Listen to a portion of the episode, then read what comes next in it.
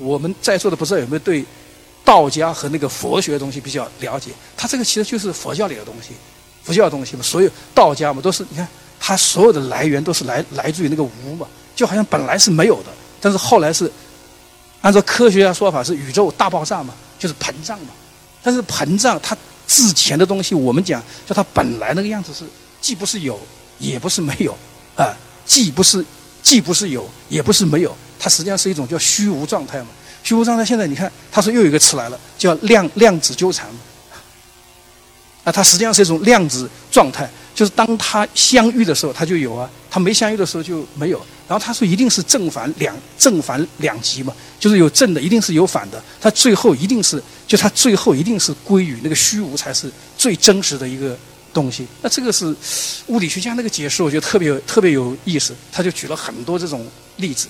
讲那个就是，但整总的，但宇宙大爆炸不就是你看那个佛教里讲的那个无名吗？当你那个这种无名的欲望起来以后，就是个火在燃烧嘛，就燃烧就是爆炸，就是膨胀嘛，就是膨胀嘛。还有一个，你看他讲的那个虚无，实际上他是在提醒我们，就是说人我们现在看到的都是碎片嘛，都是个碎片，一定是有一个整体，一定是有有一个就是包容一切的一个整体。那人所有就是你要解脱。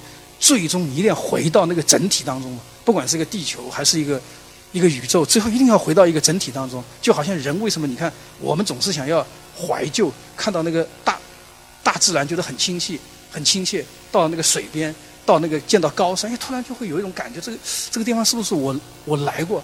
仰望那个星空的时候，哎，觉得我好像我。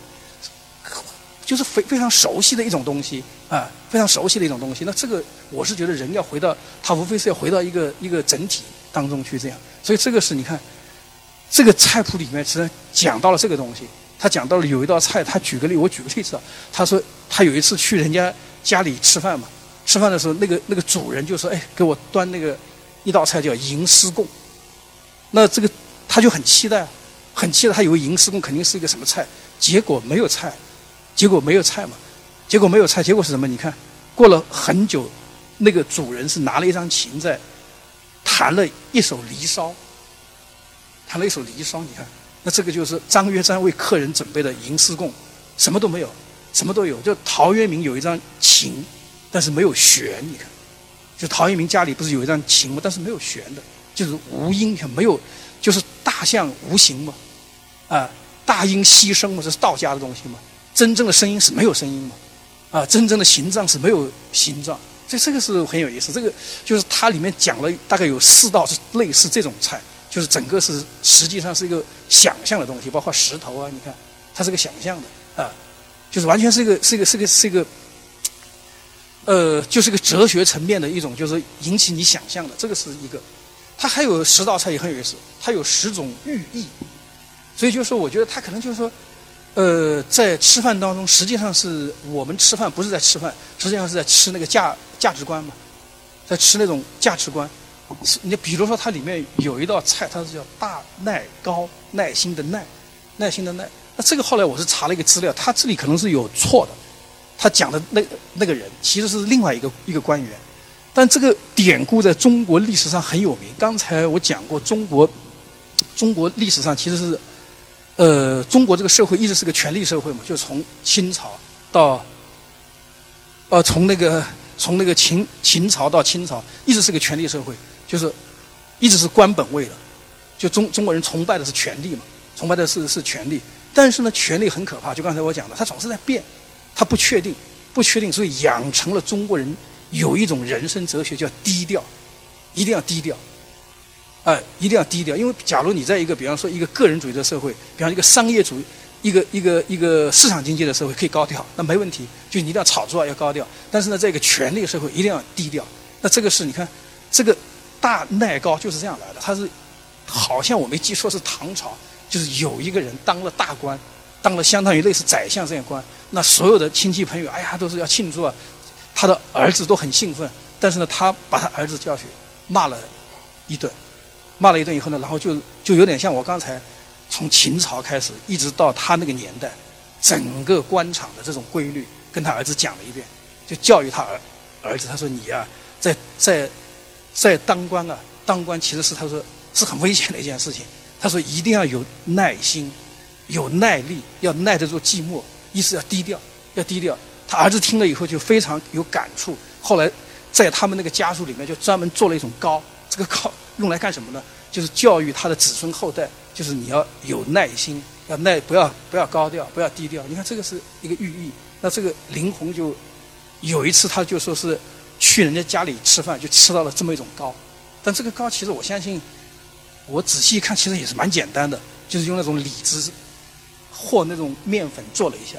但是被他这么一解释，好像就觉得蛮有意意思的，就是啊，他其实这，但是但这个是真实的，是很真实的。但是呢，他讲的那个姓简的这个官，好像不是他的来源。后来我查了一下资料，他不是来自这个这个这个这个官员，而是另外一个人，姓李的，好像是啊，是另另外一个人。但是呢，不管怎么样，就他的他的那个主题是没有变的，就是这个高本身就是提醒人，哎，在中国你要低调啊，这个是一一个。另外，它里面还有，呃，这个三家庆供总的来说是偏素，偏素，但是它里面有鸡肉啊，也有羊肉啊，它也有，所以呢，它里面我大概数了一下，它大概真正的纯素菜大概是有九九道菜，就是纯那种素菜。那当然就是说，饮食的一个最高境界就自然滋味嘛。素菜就是现在我们现代人好像也觉得吃素比较健康。当然有经常有人问我说是那个。佛教是不是一定要吃素的？那这个可能也是很多人的一个误会。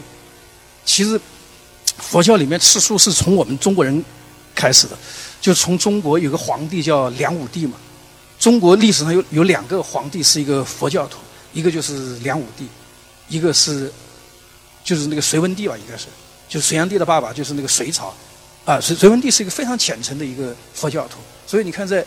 中国的佛教的发展，一个在隋朝嘛，一个一个一个是在那个在那个在那个就是那个梁武帝那个时代，因为梁武帝活的时间又特别长，他是在，呃，梁武帝那个年代，你看我我发现大家去看历史，南北朝时代皇帝一般都做不了，我看五六年，而且都短命，但只有梁武帝这个人很有意思，做了五五十年的皇帝，活到八十五岁，但最后也很悲惨，最后他是在那个台城活活饿死的啊。还有呢，他一生也很曲折，所以他见到那个见到那个达摩的时候，他就他不是问那个达摩吗？他说我见了那么多那个呃那个庙啊，我吃素，你看我还不近女色，有没有功德？后来达摩说没有功德嘛，并无功德。不是有一个很著名的，在那个大家要要读过那个《坛经》的话，里面那个就禅宗里面一个非常著名的一个一个公案嘛。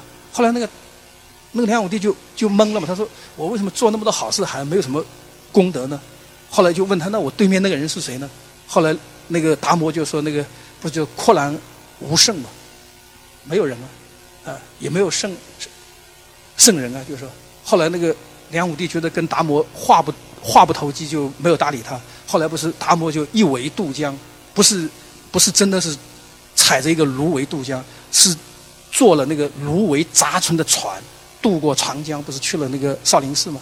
在那里面壁十年，后来就成了中国禅宗的那个那个祖师爷，就是这样。那那个梁武帝这个人很有意思，梁武帝这个人是一个非常虔诚的一个佛教徒，但是呢，他他那个他有一件事情就影响很大嘛。他说，既然佛教说不杀生，不杀生，那就干脆就是你就不要吃肉嘛。他说，啊，但实际上早期那个原始佛教里面没有这样的。原始佛教，你看那个佛陀，他。对饮食的要求很简单，叫化缘嘛。化缘也是我们中国人可能会有个误会，认为把化缘当成是讨饭，这个是不对的。化缘不是讨饭，化缘你看，结一个缘，这个缘是一个是给别人，一个是给自己嘛。但是化缘的话，它一定是叫随缘嘛，就是我每天就是固定的一个一个一个时间，比方我现在早晨十一点，一定是固定到沿沿着某个地方，比方哎沿着广图走一圈，那谁给我什么？我就吃什么，吃什么嘛，就是饮食的最高原则是不给人添麻烦，不要给人添麻烦，就不要你到人家家里去。哎，他说我要吃素，但是那个那人家里说我没素，我只有鸡肉啊，那这个不是给人添麻烦吗？啊，不是添麻烦，所以就是你看化缘就是随缘嘛，随缘就是，但是呢，就是他不杀生，就是佛佛教里面确实有不杀生的原则，就你不能去杀东西啊，就你你不能去侵害那个侵害那个生命啊，但是吃东西要随缘。它有它有两个东西，一个是随缘嘛，就是还有一个什么呢？就过午不食，吃东西要定时，吃东西要一定要按时间吃。因为原来讲到这里，我插一句啊，就说其实我们原来吃饭，我们现在一日三餐是什么时候形成的？你看，本来应该是人饿了就吃嘛，但是现在你看到人类好像都全世界都是一日三餐嘛，已经习惯了。所以现在经常我有时候觉得好像到中午，我经常自己思考一下，我要吃饭了，吃饭了是不是真的饿了想吃呢？还是因为到了这个时间想吃？它是不一样的。那一日三餐从哪来的？也就从宋朝，中国人的一日三餐就从宋朝确定了一日三餐，每天要吃三餐。早期的时候没有，早期的中国是中国很有意思，中国好像是皇亲国戚，就是皇帝那个家属每天吃四顿，大臣每天吃三顿，老百姓每天吃两顿。当然原始时代随便，饿了就吃，就是根本就是饮食是一个没有时间性的。但是呢，你看呢？当那个饮食规定时间的时候，其实是饮食成了一种社会学，它其实是有个社会学的东西，就定时吃饭。到现在你看，我们已经好像很难改变一日三餐。我原来读书的时候去东北，八就是八十年代初的时候，我发现东北人很有意思。东北人他是，一到星期六、星期天，他只吃两顿，只吃两顿。他我问他为什么，他说因为要睡懒觉，也不想干活，那就吃两顿。那我们南方人去就开始就很不习惯。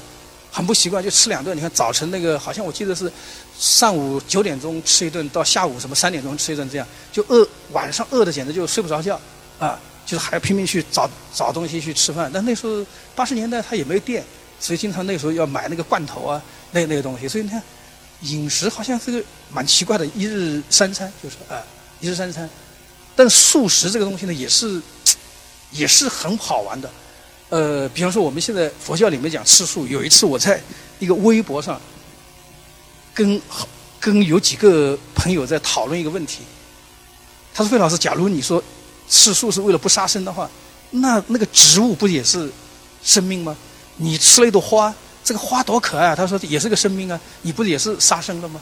啊，所以这这个东西，嗯，有些东西，我认为啊，我认为是不可讨论的。”就是不能讨论的，不能讨论的，就真的只能是随缘，只能是随缘。既然你生而为人，生而为人，你只能就是，哎，就是我要随着人的这个因缘。我已经是人了嘛，人一定要吃东西嘛，啊，吃东，只要你吃东西，你就你就已经犯了，就是人一定会犯的错误，就已经是侵害了别的生命。但是呢，你要注意到，但是你要你要抱着一个我们讲的，就儒家里面要抱着感恩呢。就是基督教也是这样，就是你要吃这个食物的时候，就是你要有敬畏之心，那这个是应该的，我觉得是啊。所以它里面还讲了很多那个素食，素食他觉得，呃，很明显灵魂是比较推崇素食的，他觉得素食才是叫真味，他这才是真正的，就是真正的饮食的一个最，就是比较高的一个境界啊。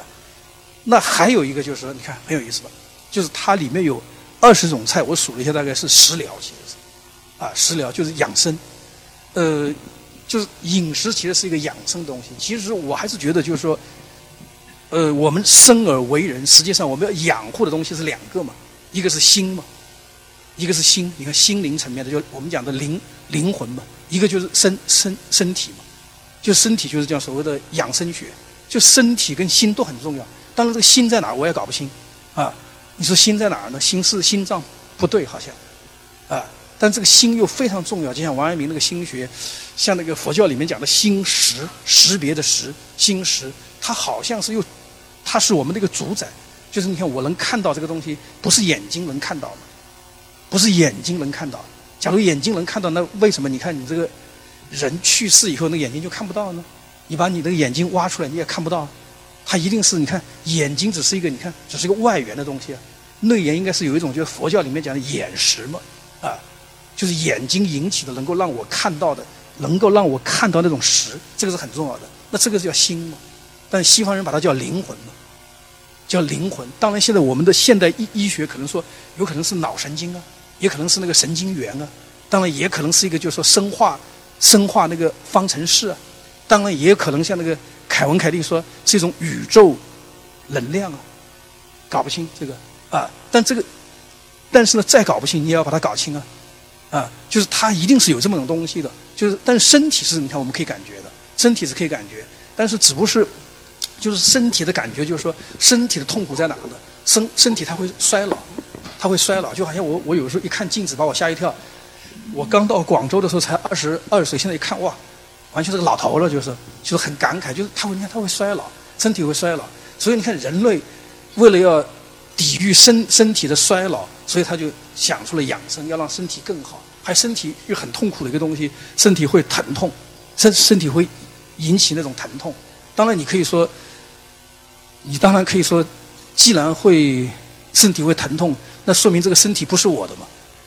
假如这个身体是我的，它不会让你痛啊，啊，你可以这样想，好像也，这个身体好像也不怎么痛了，就是说啊。但是呢，不管怎么样，养生确实是一个，就是我觉得是我们现在包括什么美容啊，那个东西都是属于养生的，就是身体是让人类蛮操心的啊，人类蛮操心的。哎，我的鼻子太矮了，要把它弄高一点；哎，我太胖了，我要瘦一点啊。然后我要总是生病啊，所以就说你看。围绕这个东西，但是呢，就是说养生这个东西，是除了医疗啊，除了其实是，呃，吃饭，在日常的吃饭当中，假如注意的话是特别好。我是觉得他不需要吃药嘛，不需要吃药，哎，就所以有一个食疗的东西。所以在这本书里面，他推了一个，这是中国人特别强调的一个东西。但是呢，林洪在讲食疗的时候，特别批判了中国道家的一个东西，叫炼丹。他认为那个东西是歪门邪道。那王阳明也批判过。王就是王阳明那个年轻的时候，年轻的时候他也去炼丹啊，想长生不老。但是王阳明后来你看呢，对他的学生说，千万不要信这个东西。他说信这个东西搞得我现在浑身是病嘛，啊。后来你看那个秦始皇也信这个东西，汉武帝也信。但汉武帝晚年的时候，完全说这个东西是就是不可能的，完全是一个就是说就是那个。所以你看，道家为什么在中国后来不如那个儒家和佛教流行的更？就是更，更就是更深入人心。其实我认为，是也在我们罗浮山嘛，葛洪嘛是，在这里不是炼丹啊那些东西，那个东西它主要是还是违背了人的一个自然规规律。就就是人还是就像儒家和那个佛教，它首先是承认一个什么前提呢？人是一定会死的，人是一定会死的。所以就是你要考虑的不是说不是挖空心思，就是考虑人不死，这个是没有意义的。那你应该挖空心思考虑什么呢？既然我一定要死。那我在死之前，我怎么好好活？就是人不是比赛谁比谁活得长嘛？人比赛是谁比谁活得更有意义，谁比谁活得更好啊？所以我是总觉得，就是我有些朋友他们就挖空心思问，总是跟我推荐那个养生的东西，我是比较不是特别投入，就是就是我没我觉得人好像没必要花很多时间花在这个方面，就身体有基本的一个护理就可以了。就是比较比较比较简，因为没有用，啊，最后你还是会死掉，啊，最后你一定会生病，啊，真会生病。当然，就是像我们这样，像我这个人相信这种，不管是科学还是还是那个佛学的东西，我还是相信，就是人是不会死的，在另一个意义上，他不会死的。就是你从科学的观点，我化成尘埃，但是我变成了另外一种元素啊，我我到了那个地里面去了吗？不是变成那个树。变成树上的一个小花了吗？还有我的基因不是也在流传吗？即使没有基因，不是在宇宙当中，它还是会变成另外一种东西，它没有消失，其实没有没有消失。啊，当然你要相信佛教的人呢，他有轮回的，不是更好吗？啊，就是还有无还有下一次下一次，就是说，所以这个东西，所以就是好像追求那个死，就是不死是没有意义。所以他是批判了这个观点，但是呢，他又讲了，就是说，但是呢，很多食物。对我们的身体是有帮助的。它里面讲了，哎，怎么这个食物可以治痛风啊？这个食物多吃了可以长头发啊？大概有我数了一下，大概有二十种啊。呃，还有一个他讲的那个菜，他讲的这种地域，我觉得也特别有意思，就地域风味。他就是讲的这种饮食和那种，有我们很多菜真的是很亲切。就像我现在，呃，像我们江浙一带，你看到。很多那种菜，什么金华火腿啊，那种就是一说一说就是会，像上海那个什么南翔什么小笼包啊，类类似这种，就等于它是一定是有一个跟那个地名有关的。那这种地名它是跟这种就是说跟饮食跟饮食，我觉得还是就是说刚才我讲的就一个整体性嘛，就是人好像跟某种文化传统，饮食好像跟某种文化传统可以连接在一起，就是。那这个也是它里面大概有七道菜，就这个地名。比如说它里面讲的那个新丰酒嘛，我们现在只知道茅台嘛，但是呢，古代的中国人好像至少唐宋的时候，我感觉好像是新丰酒是很有名的，你看王维那个诗歌里面不是叫“新丰美酒什么斗斗十千，咸阳游侠多少年”？你看那个李白那个“情人到来竟不来，何人共醉新丰酒”，说明当年那个他这个酒相当于我们现在的茅茅台酒，可能是啊啊，就新丰。那后来他这个。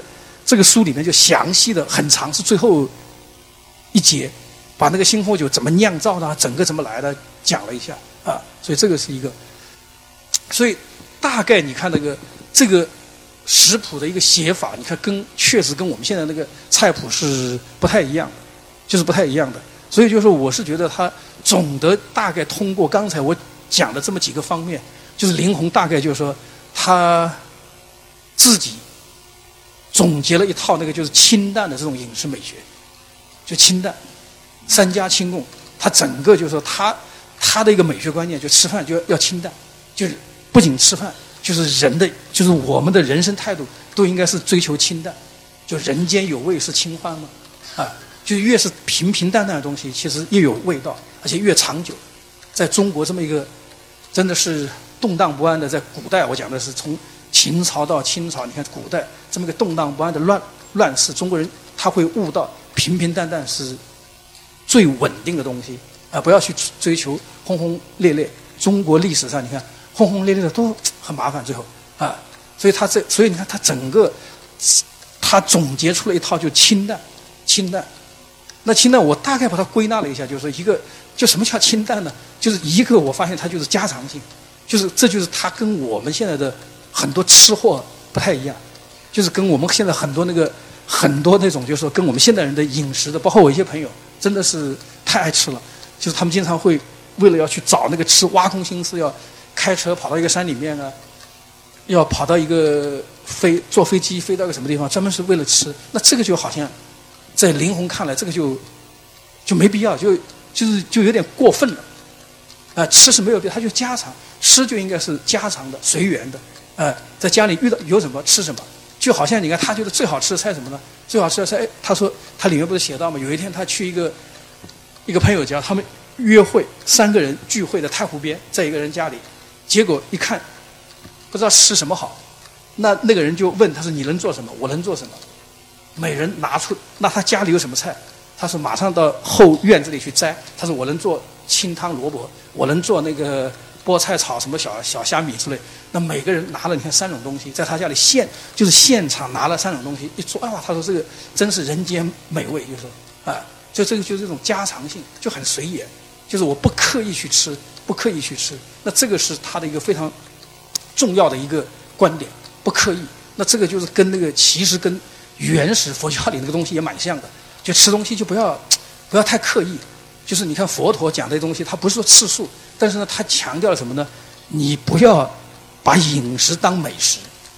就你看到我们人要吃，是你看第一种需求是因为我饿了要吃嘛，饿了就要吃；还有一种是因为到了时间，这种社会学的规定，到了中午一定要吃。但是呢，还有一种是因为你嘴巴馋嘛，我不饿，时间也没到，但是呢，我突然想起那个，就是那个那个那个那个那个饼干那种香味，那个曲奇那个黄油的味道，哇，太香了。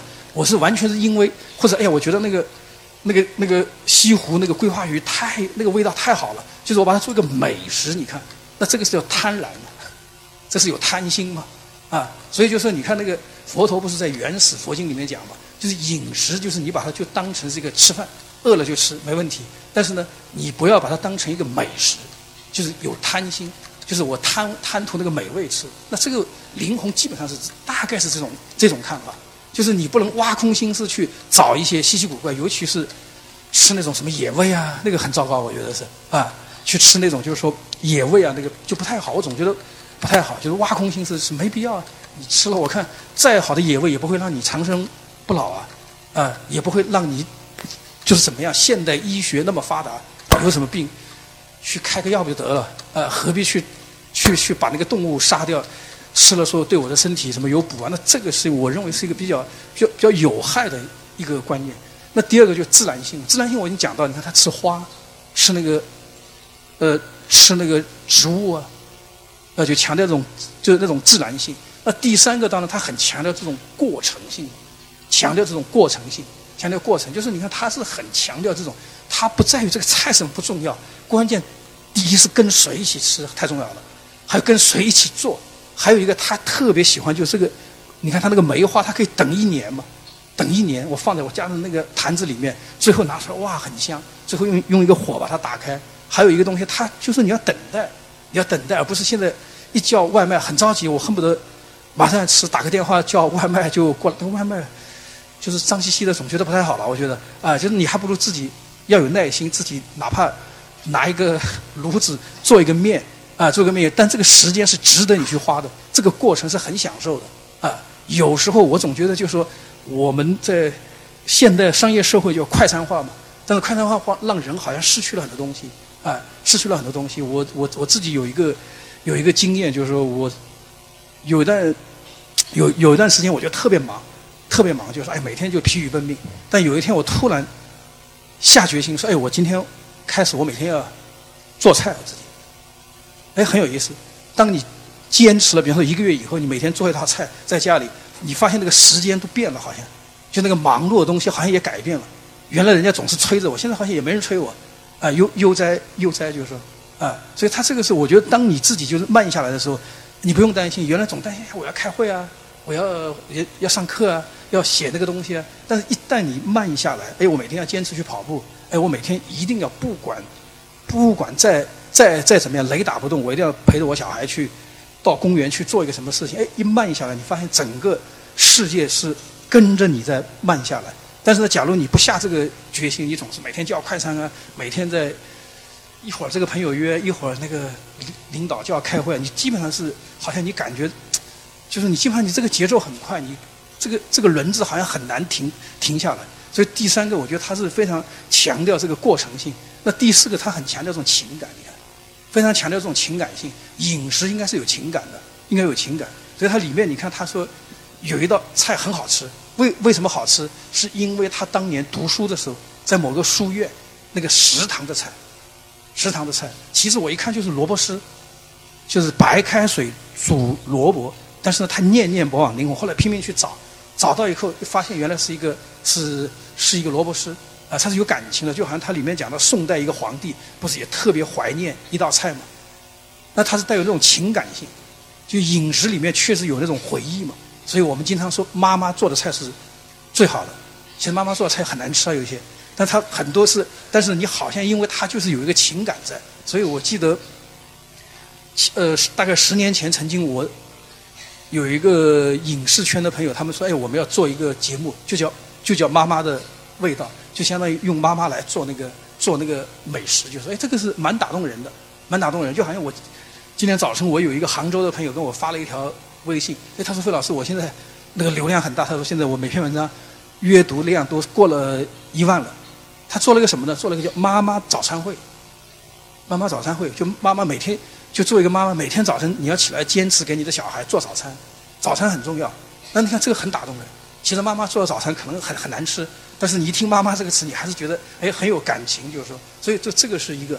那最后一个，我觉得哎饮食还是确实应该注意健康的，就是你要养生，就是饮食一定要注意健康，不要吃那种地沟油啊、很油腻的东西啊，要清淡啊。就是越健康越好，所以基本上大概我是，呃，林红这个这本《三家青目》，实际上我没把它看成是个菜谱，真的我是把它做，把它当成一个文本来读的，把它当成一个文化文本，就是从这里面我们可以看出，就中国人在吃的过程里面，他的一种你看哲学理念啊，他的这种生活态度啊，他的那种对自然的看看法等等等等，所以这个大概我就很简单的就。呃，跟大家分享一下我对这本书的阅读的感受。但是呢，我对美食真的完全是一个门外汉，所以要请大家多多批评指教。那总的来说，我觉得祝大家反正就是说一日，反正人都活在世界上，每天反正一日三餐或者一日午餐嘛。但是呢，确实首先要把饭吃好，要吃好饭，过好我们这一生。好，谢谢大家。哎。